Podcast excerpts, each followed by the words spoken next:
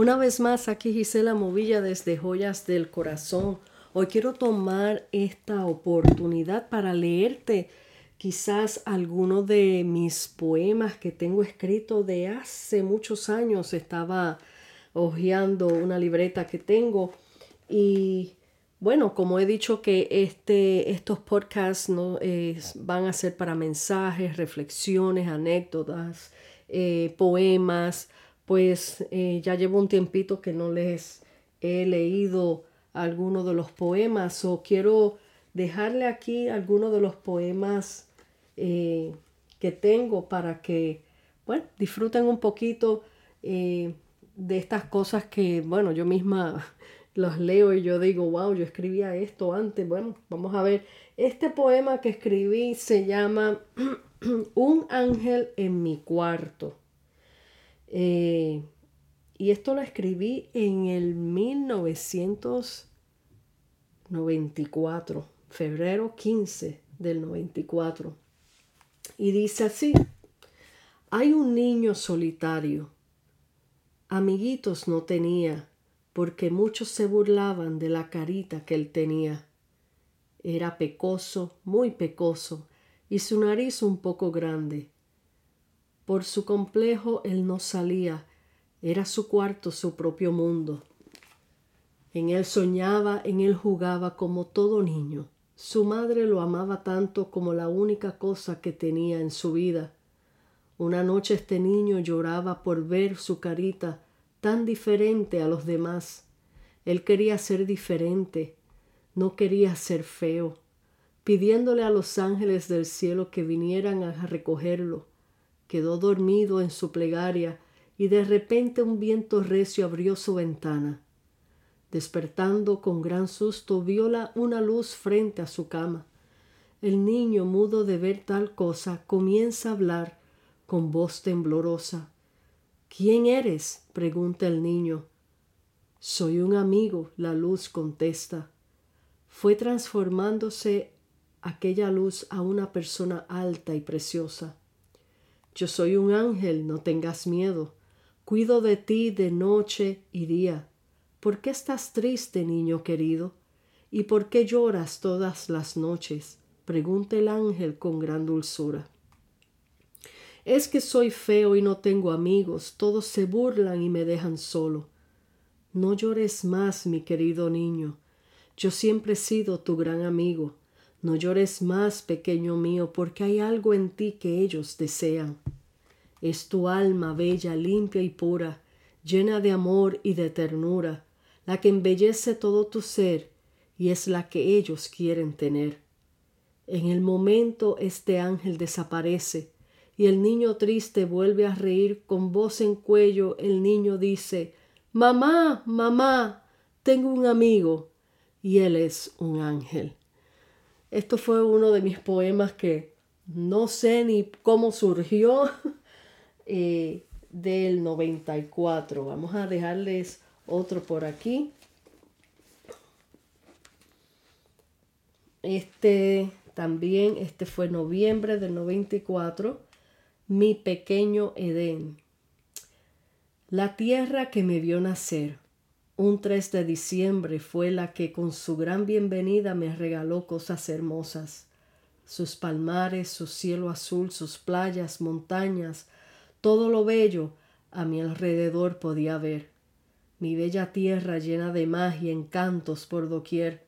Mi tierra es mi pequeño Edén, un Edén lleno de poesía, llena de canción, llena de grandes y hermosas estrellas, y una de esas estrellas soy yo. Mi tierra me ha regalado belleza en mi interior, me ha dado la voz para la canción y me ha llenado el alma de versos, versos que no puedo contener y van fluyendo por todo mi ser hasta ponerlos en un papel. Mi tierra es pequeñita como un granito de arroz, pero ante su Creador mi tierra es gigante y bella. Orgulloso estoy y estaré siempre de ser parte de ella, porque ella siempre será mi pequeño Edén. Y obviamente todos los que conocen a mi pequeño Edén se llama Puerto Rico. ese es otro de los poemas. Vamos por aquí.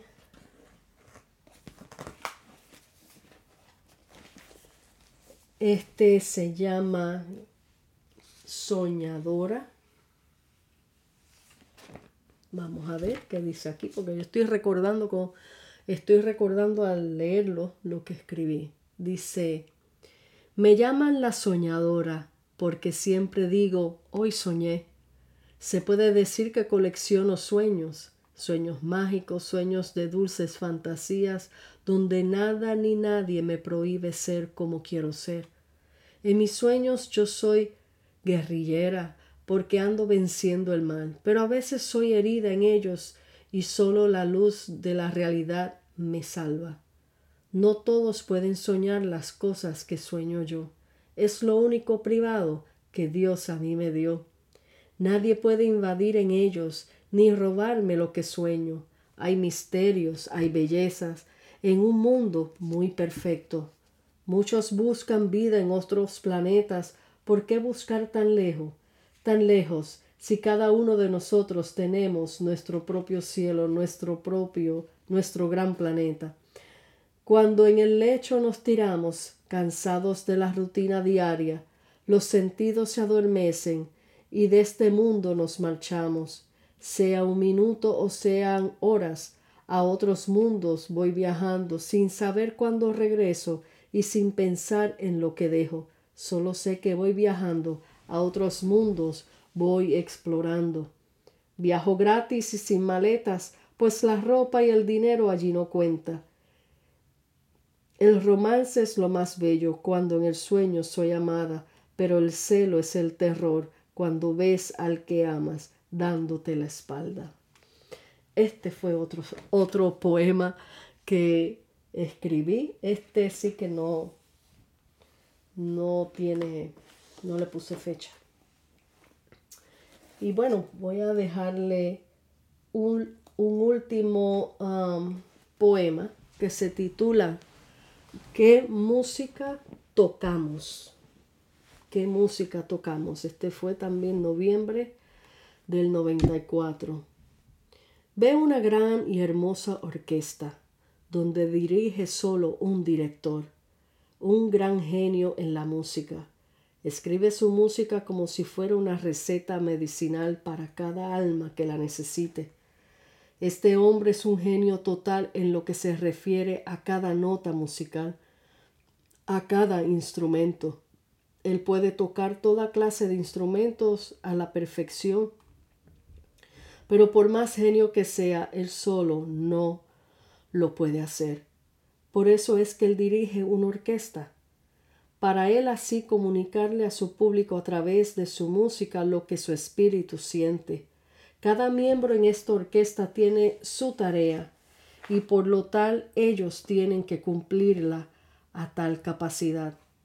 Los violinistas tienen que dar sus notas perfectas para que la música salga perfecta. Y así por igual el pianista, el trompetista y todos los demás que hacen parte de una orquesta.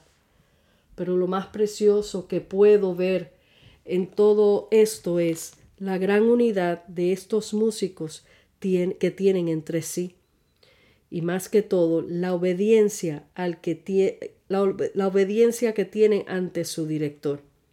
Cuando hay esa perfecta unidad, la música suena perfecta y celestial, pero tan solo uno que falle en una nota equivocada, toda la orquesta se destempla y toda la música se escucha fea. Esta es la gran comparación que me ha dado Dios, ahora lo puedo entender todo muy claro. Si nosotros fuéramos tan unidos y nos amáramos unos a los otros sin orgullos, de por medio, sin fronteras, sin colores y sin razas, que nos da que nos divida y si, si escucháramos solo la voz de nuestro gran director y rey por excelencia, este mundo sería bello ante sus ojos y nuestra unidad se convertiría en la música más bella y universal que oídos no hayan oído ni ojos hayan visto. Este gran y majestuoso director nos viene enseñando sobre cómo dar nuestras notas correctas para que nuestra música fluya en bella manera. Pero qué triste, nosotros no escuchamos ni hacemos caso a nuestro director y es por eso que tan mal nos escuchamos ante el mundo entero, solo por falta de amor, por falta de obedecer y por falta de unidad. Y esta es la poesía que les dejo. ¿Qué música tocamos? ¿A qué director tú escuchas para dar esas notas perfectas? Dios te bendiga, Dios te guarde. Espero que hayas disfrutado de este momentito de poemas. Compártelo con otros. Aquí te deja tu amiga y hermana en Cristo Gisela Movilla desde Joyas del Corazón. Hasta la próxima.